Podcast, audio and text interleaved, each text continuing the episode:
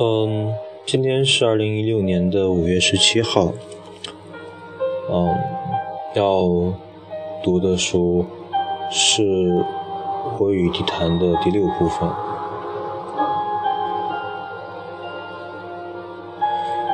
嗯，在第五部分中，作者讨论了很多问题，做了很多思考，但是其实是没有答案的问题。然后我们看一下，在第六部分他又说了些什么。我为地坛六，设若有一位元神，他一定早已注意到了。这么多年，我在这园里坐着，有时候是轻松快乐的。有时候是沉郁苦闷的，有时候悠哉悠哉，有时候凄惶落寞，有时候平静而自信，有时又软弱又迷茫。其实，总共只有三个问题交替着来骚扰我，来陪伴我。第一个是。要不要去死？第二个是为什么活？第三个，我干嘛要写作？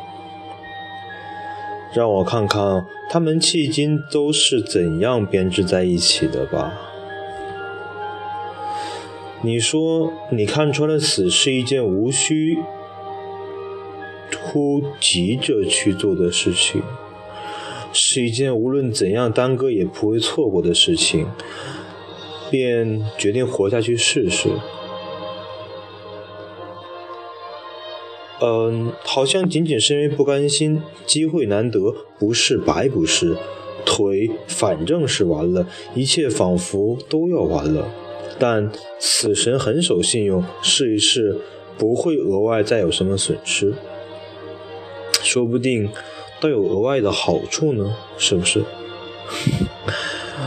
我说过，这一来我轻松多了，自由多了。为什么要写作呢？作家是两个被人看重的字，这谁都知道。为了让那个躲在园子深处坐轮椅的人，有朝一日在别人的眼里也稍微有点光彩。在众人眼里也能有个位置，哪怕那时再去死呢，也就多少说得过去了。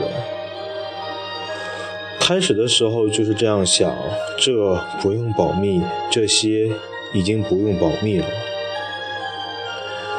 我带着笔子、本子和笔到园中找一个最不为人打扰的角落，偷偷的写。那个爱唱歌的小伙子在不远的地方一直唱。要是有人走过来，我就把本子合上，把笔叼在嘴里。我怕写不成，反而落得尴尬。我很要面子。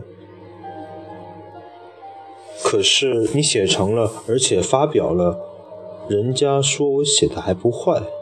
他们甚至说，真没想到你写的这么好。我心说，你们没想到的事情还多着呢。我确实有整整一宿高兴的没合眼。我很想让那个唱歌的小伙子知道，因为他的歌也毕竟唱的是不错。我告诉我的长跑家朋友的时候，那个中年女工程师正优雅的在园中穿行。长跑家很激动，他说：“好吧。”我玩命跑，你玩命写。这一来，你中了魔了，整天都在想哪一件事可以写，哪一个人可以让你写成小说。是中了魔了，我走到哪儿想到哪儿，在人山人海里只寻找小说。要是有一种小说世纪就好了，见人就滴两滴，看它是不是一篇小说。要是有一种小说显影液就好了，把它泼满全世界，看看都是哪有小说。中了魔了，那时我完全为了写作活着，结果你又发表了几篇，并且出了一点小名。可这时，你越来越感到恐慌。我忽然觉得自己活得像个人质，刚刚有点像个人了，却又过了头，像个人质被一个什么阴谋抓了来当人质。不定哪天被处决，不定哪天就完蛋。你担心要不了多久就会文思枯竭，那样你就又完了。凭什么我总能写出小说来呢？凭什么那些适合做小说的生活素材就总能到一个截瘫者前来呢？人家满世界跑，都有枯竭的危险，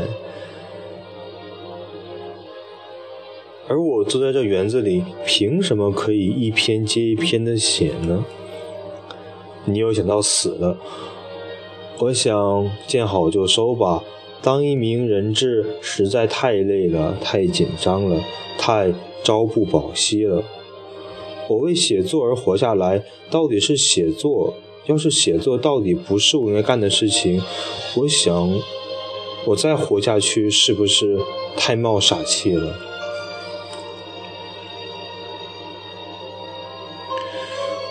你这么想着，你却还要绞尽脑汁的想写。我好歹又拧出点水来，从一条快要晒干的毛巾上。恐慌日，恐慌日甚一日。随时可能完蛋的感觉，比完蛋本身可怕多了。所谓怕贼偷，就怕贼惦记。我想，人不如死了好，不如不出生的好，不如压根儿没有这个世界的好。可你并没有去死。我又想到，那是一件不必着急的事。可是，不必着急的事。并不证明是一件必要拖延的事啊！你总得决定活下来，这说明什么？是的，我还是想活。人为什么活着？因为人想活着。说到底是这么回事儿。人真正的名字叫做欲望。可我不怕死，有时候我真的不怕死。有时候。说对了，不怕死和想去死是两回事儿。有时候不怕死的人是有的，一生下来就不怕死的人是没有的。我有时候倒是怕活，可是怕活不就等于不想活啊？可为什么还想活呢？因为你还想得到点什么，你觉得你还是可以得到点什么的，比如爱情，比如说。价值之类，人真正的名字叫欲望，这不对吗？我不该得到点什么吗？没说不该，可我为什么活得恐慌，就像个人质？后来你明白了，你明白你错了，活着不是为了写作，而写作是为了活着。你明白这一点是在一个挺滑稽的时刻。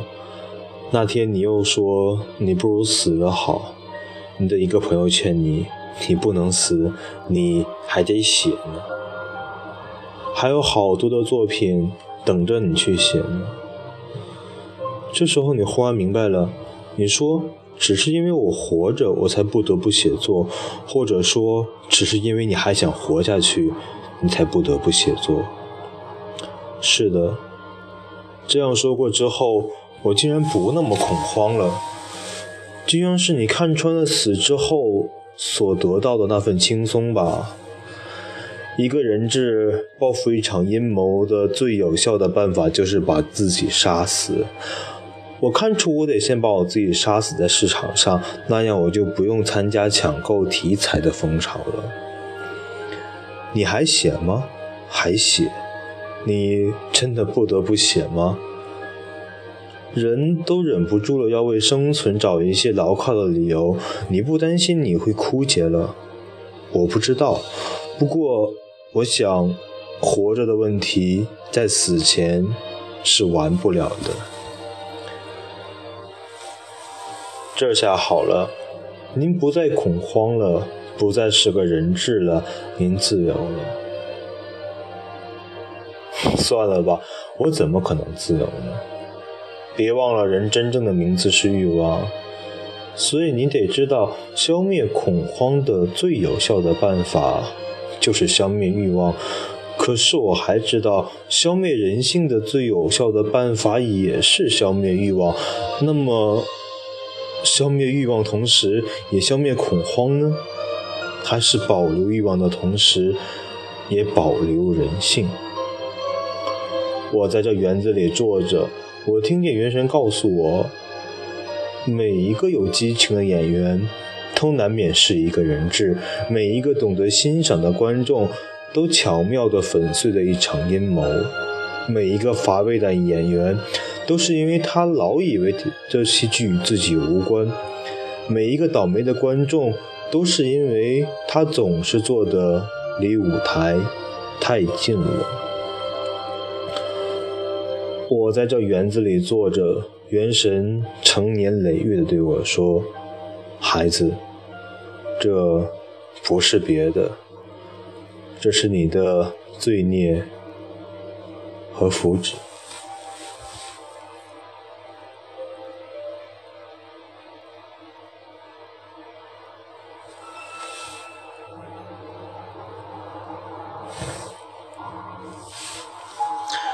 嗯。这一大段里面，我们看到了迟老先生，我感觉是很有趣的自言自语和自问自答。我刚才一直在想，要不要用很逻辑的方式把这些东西清晰的表达出来，但是我觉得那样子太枯燥无味了。开始想的问题是，其实活着。或者说去死死去并不是一件着急的事情。那么既然这样，我们就试着多活一段时间，看会怎么样。因为既然知道死亡早晚会来临的话，那么我们活着的每一天其实都是我们应该的或得到的一个东西。即便是我们没有在我们的活的过程中有什么收益的话，那也只是多了一点体验而已。但是，我可以找点事情去做啊。嗯，邵先生觉得他可以试着去写点东西，这样子，在他起码死去的时候，可能会发出一些光亮。所以他开始了他的写作。我还记得他说过，他开始写作的原因是为了让他母亲骄傲。我可以想象到这个事情。一个残疾的青年，他没有其他的办法去做一些事情，在那个年代，可能写作还是一件他可以做到的东西。然后发现，哎，写的东西还可以。会被发表，会被人称赞，但是慢慢的却又被这种称赞所束缚住，然后多了一些惶恐，关于以前关于生活的，关于活着的，以前没有过的那些惶恐，然后他就会开始会思考为什么会有这种惶恐在。其实只是试着的得到了一些东西，为什么会惶恐呢？那后来想到，其实是被另外一样东西束缚住了。当从无欲无求，或者说从只想活着这么简单的目的，当你对生活开始有期望的时候，当你最开始自己有要求的时候，就生怕自己达不到那个要求。就会担心自己，如果自己喜欢得到别人称赞的话，那么就会担心自己会得到别人的诋毁。我十分欣赏石老先生这一点，他非常非常诚实的说出了他自己的那些想法。嗯，成熟的、不成熟的、好的、不好的、正面的、负面的，他就像一个絮絮叨叨的老人一样，在一点一点、一点一点的把自己的所有想法全部都说出来。然后，当他发现这种惶恐的时候，他发现写作慢慢变成了一件好像和开始不太一样的东西。这个时候，他又开始思考。嗯，是不是活着不是只想试一下，活着还是就是因为想活着？他的几个例子很有趣，比如说不怕死，不代表想着去死；而怕活着，也不代表想着去死。其实。每天都想这些生和死的问题是很辛苦的，而且如果有一点点偏激或者煽动的话，其实会很容易有一些不好的事情发生。但是到后来想到，其实还是想活着。而且，并不是说为了写作而活着，而是写作是为了活着。嗯，可能这是有一点会难理解。我觉得比较清晰的去搞明白的办法，就是以前想着说写作其实是活着的，试着活着时候的一种一件事情，但后来发现。其实活着是写作的一个前提，你只有在活着的时候才可以写作。所以说，